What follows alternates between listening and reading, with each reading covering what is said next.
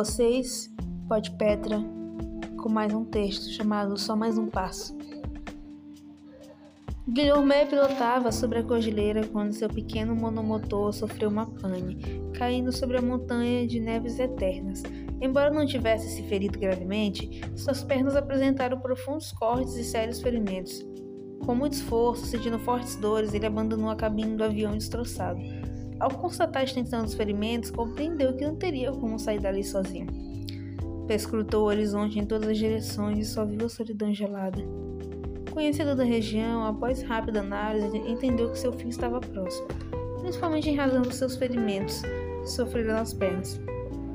Por um instante, ele tomou pânico e dor de saber que chegava ao fim de seus dias. Pensou na família que não veria mais, nos amigos, em tantas coisas que ele ainda queria fazer, e na impotência, porque ele não podia pedir socorro. Depois que se conformou, ele pensou no que ele faria. Não havia nada a fazer em referente à sobrevivência. Ele pensou em deitar, esperar o torpor causado pelo frio e, sem dor, ele morrer congelado. Deitado sobre a neve, Guilherme dirigiu o pensamento a seus filhos, que ele não veria crescer, a esposa de quem tanto amava.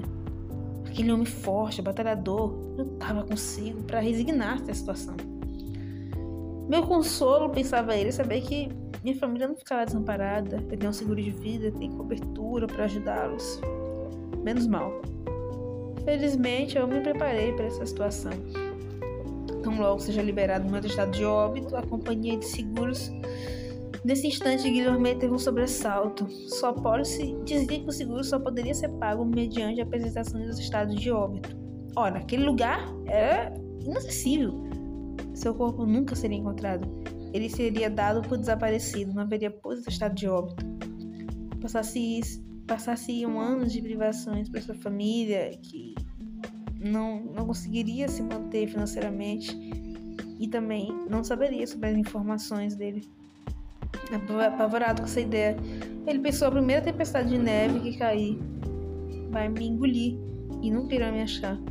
Preciso caminhar até um lugar onde meu corpo possa se encontrar. As dores que ele sentiu eram cruciantes, mas sua determinação era maior. Ele sabia que ao pé da cordilheira havia um povoado cujos moradores costumavam entrar-se até certa altura da montanha para caçar. A distância era longa, mas ele pensou que ele deveria fazer essa última proeza de sua vida e andar até ser encontrado por um caçador. Reunindo todas as forças, ele se obrigou a ficar em pé. Teve muito esforço para não cair.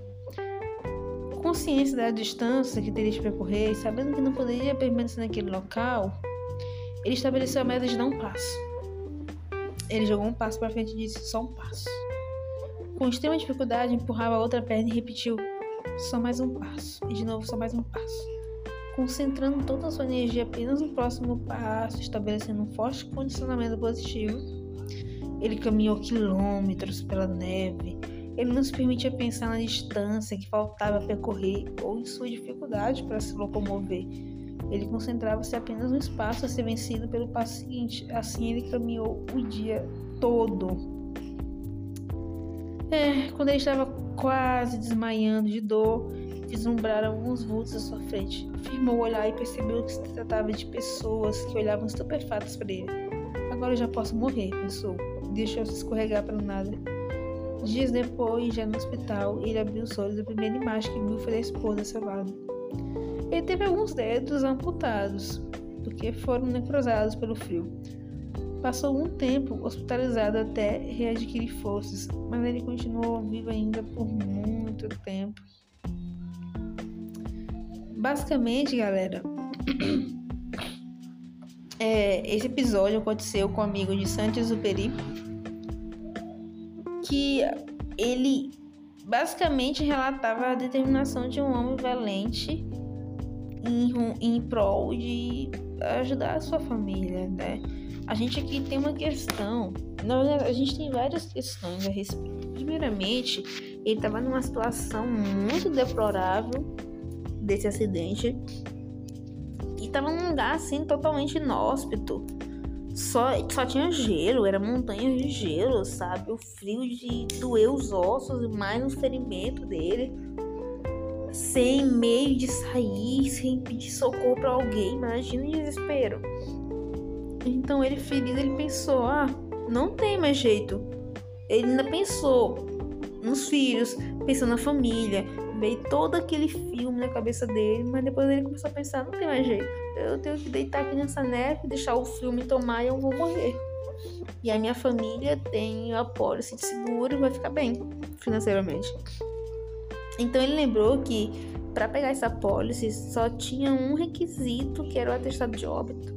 E como que iam pegar o atestado de óbito se ele basicamente desapareceu e ninguém sabe onde ele estava e para achar ele nessa, nessa montanha de gelo seria tipo, terrível, terrível, não ia demorar anos. Iam achar só os ossos, logicamente, né? E a máquina. É... Então, ele pensou, meu Deus, não, não, não, não, não, minha família não, não vai subsistir dessa forma. Além de não ter o dinheiro, ainda não vai ter as informações da minha, dos meus filhos. Vão ficar transtornados durante tantos anos. Então ele se obrigou, ele teve um esforço assim muito sobrenatural a dar mais um passo. Só mais um passo. O texto vai dizer que ele não ficou pensando na na distância que faltava, mas o foco dele era somente mais um passo, dar mais um passo, um passo além do que ele deu anteriormente, outro passo, ou quando ele dava um ele dava o outro, sucessivamente. Essa história é incrível sobre como o esforço, a determinação e a perseverança nos mantém. E também nos ensina que não é bom ficar focalizando no que ainda nos falta, mas sim focar, sabe? Eu preciso fazer essa situação para alcançar aquela e, e vou dar mais um passo e mais um passo. E parar de ficar pensando muito lá na frente, porque às vezes quando a gente pensa muito lá na frente, dá muito medo. Dá muito medo. A gente começa já a duvidar, começa já a vacilar. E quando você pensa, não, eu tenho que fazer essa meta aqui, para depois fazer essa, e depois fazer aquela, e um dia eu vou alcançar aquilo, mas eu preciso fazer essas metas, seguir meus objetivos. É, é bem interessante. Eu adoro essa história. Eu descobri ela numa reunião de trabalho semanal. E o gestor explanou para nós, para nós. E nesse dia eu não estava tão animada, mas quando eu ouvi essa história eu fiquei bastante emocionada. Existem pessoas que têm facilidade para serem motivadas, existem pessoas já que não, não curtem, né? Até falam que é uma baboseira a motivação. Mas eu sou uma pessoa que sou facilmente motivada. Quando, eu ouvi essa história, eu fiquei, ah, agora sim, agora eu vou. Agora eu vou produzir, agora eu vou render. Então nesse dia eu tava no gás para render. Porque eu pensei, vou dar mais um passo, vou fazer mais um passo, vou melhorar minha rotina de trabalho, vou melhorar minha compostura, vou melhorar só mais um passo. O que é que falta, né, para dar o outro passo? Mais um passo. E é engraçado porque quando a gente começa a focar em dar passos para alcançar nosso objetivo, gente não vai parar enquanto não alcançá-lo. Porque é só mais um, e depois mais um, e depois mais um, até a gente conseguir alcançá-lo. E é muito interessante como a história valoriza o, o esforço e determinação, mas, mas no final, por exemplo, dela, personagem ele simplesmente se lança e fala assim: ah, agora já posso morrer.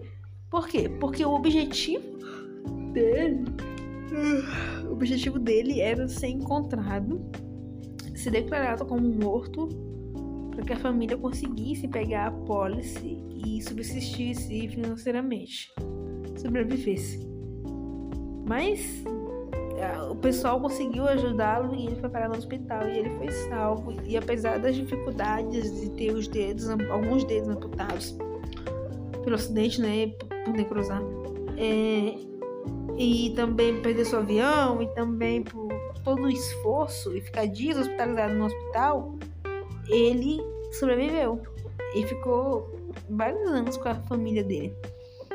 Então imagina, Ele, naquela hora lá, ele tava com um objetivo, que era ser encontrado e ser declarado como morto e a família subsistisse. Mas eu conseguiu outro objetivo, que é ficar com a família dele mais anos. E essa história é muito, muito boa.